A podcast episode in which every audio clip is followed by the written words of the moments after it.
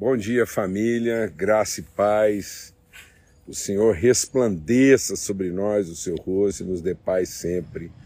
Bom domingo, bom primeiro dia da semana. Lembrando sempre aqui no nosso encontro que uma semana de primeira não começa na segunda. Amém? Em nome de Cristo Jesus.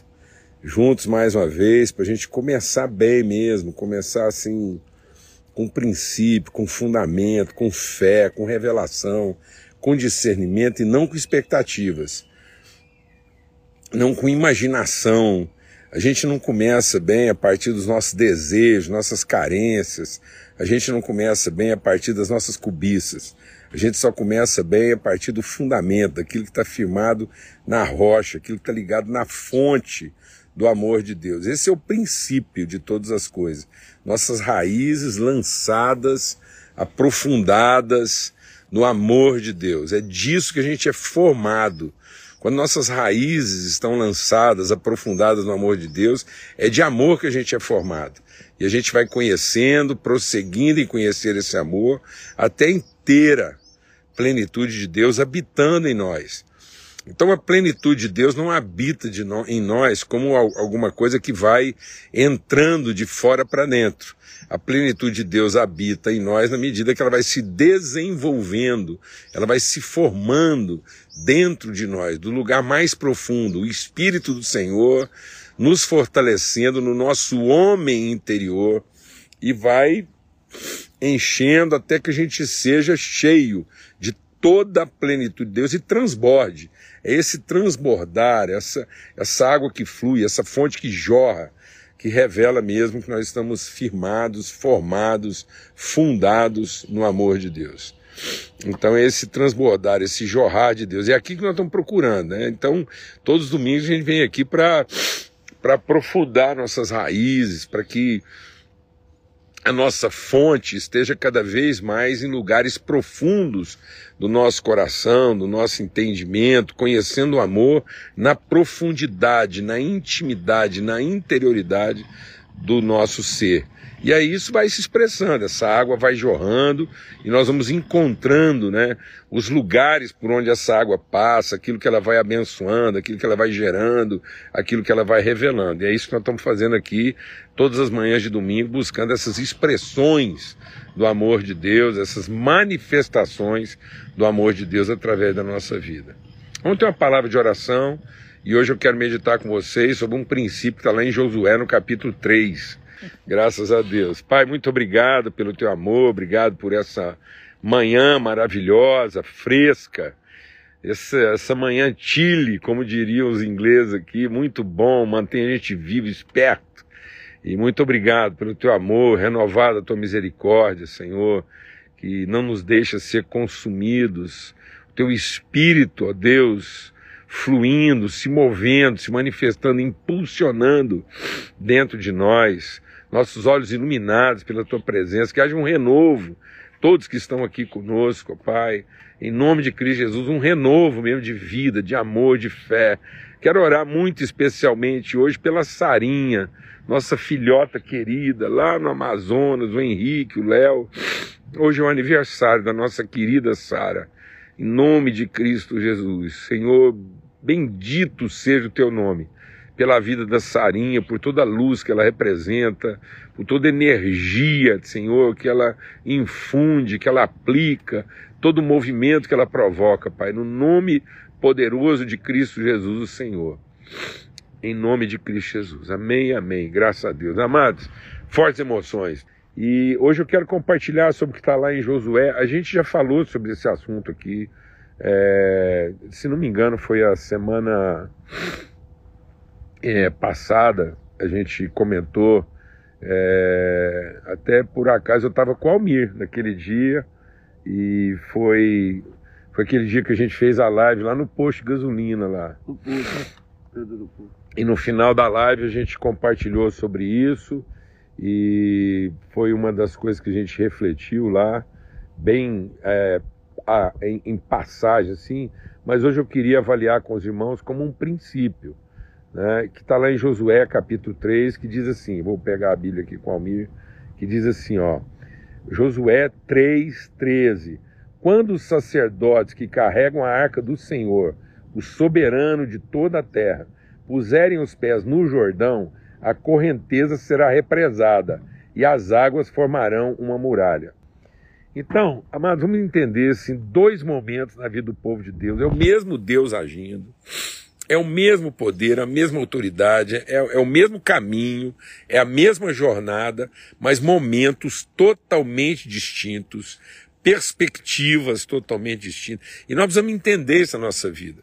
Se tem uma coisa que nos atrapalha muitas vezes a, a a viver os processos de Deus são as conformidades e as padronizações. A palavra de Deus diz assim: sacrifica a sua vida, sacrifica seu desejo, sacrifica suas cobiças, sacrifica seus interesses, para que vocês possam ser transformados no entendimento e não vos conformar então, um dos segredos da nossa vida é a inconformidade, a gente não se conformar e viver esse processo constante de transformação, ser transformado no entendimento, numa inconformidade, para que eu possa conhecer, adentrar, penetrar me intimizar da vontade de Deus. Então a vontade, muita gente fala assim, ah, eu queria saber a vontade de Deus para minha vida.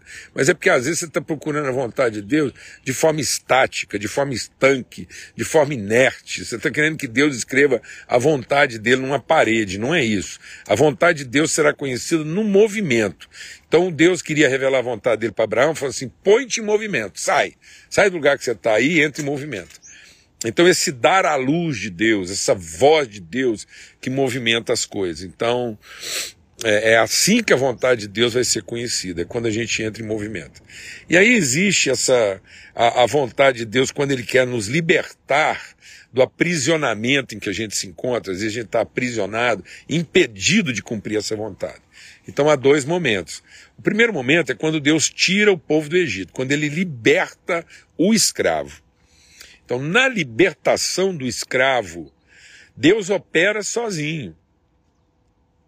As pragas e, e a repreensão e, e, e, tudo que ele faz, todo, todos os milagres que ele opera. Então, para Deus me tirar do estado de escravidão em que eu me encontrava, há uma operação exclusiva do seu poder.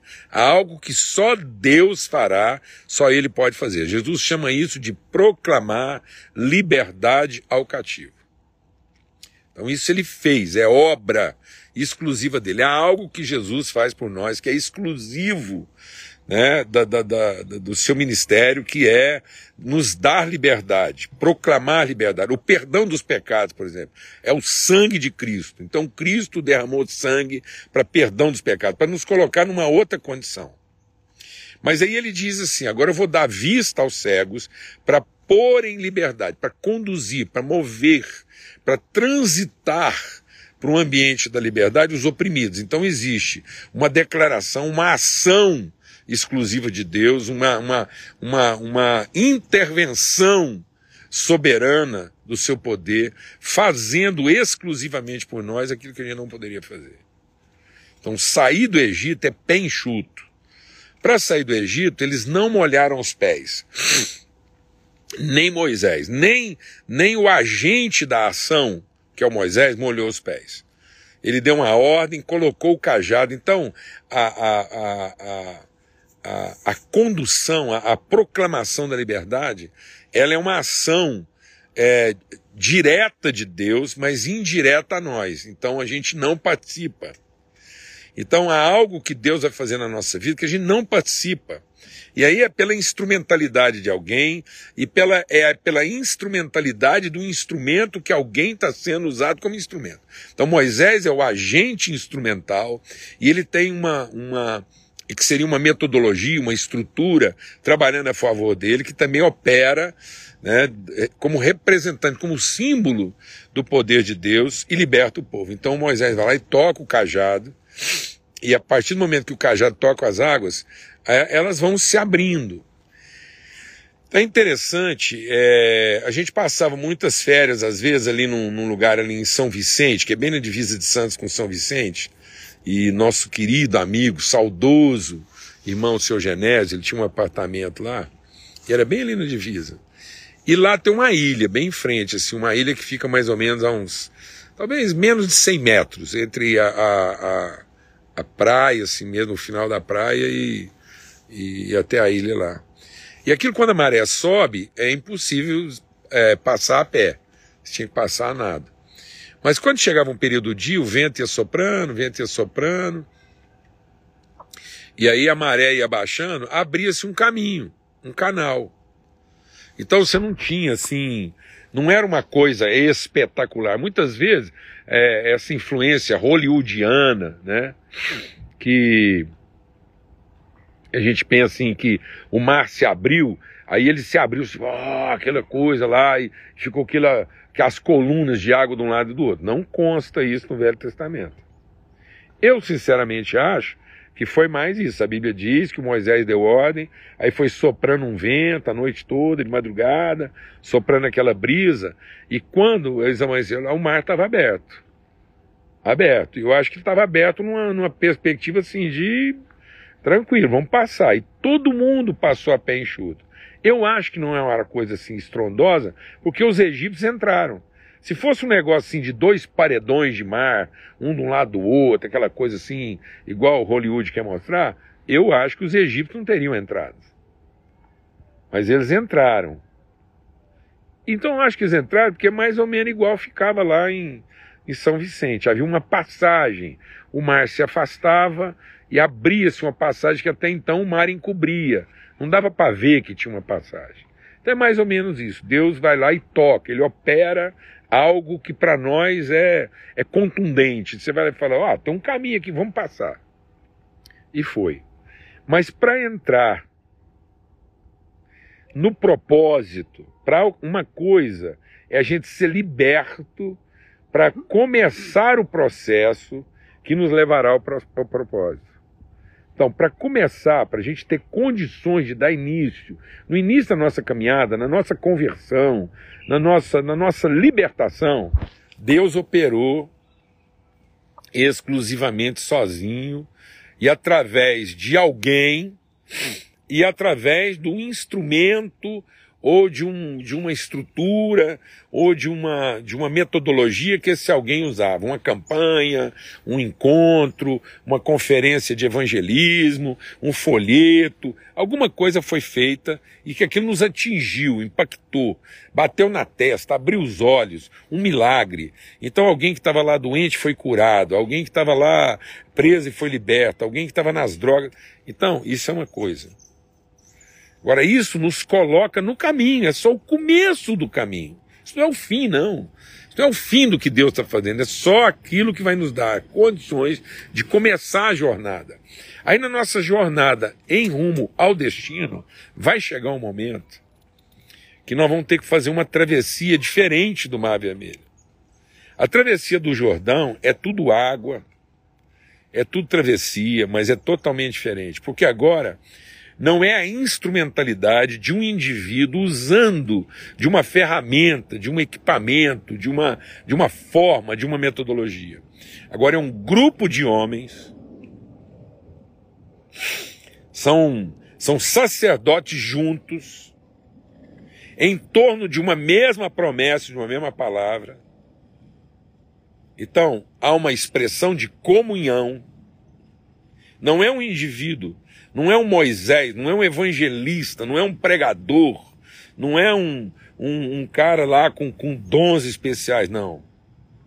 Ninguém sabe nem o nome daquele sacerdote que pisar na água. Anônimos. Os caras que viveram nos processos mais maravilhosos, ninguém sabe o nome deles. Mas sabe de uma coisa: eles estavam juntos, agarrados, firmados, atrelados aos sinais da promessa e da fidelidade de Deus. Uma comunhão firmada numa palavra e numa fidelidade. Não é o nome, não é a fama, nada disso.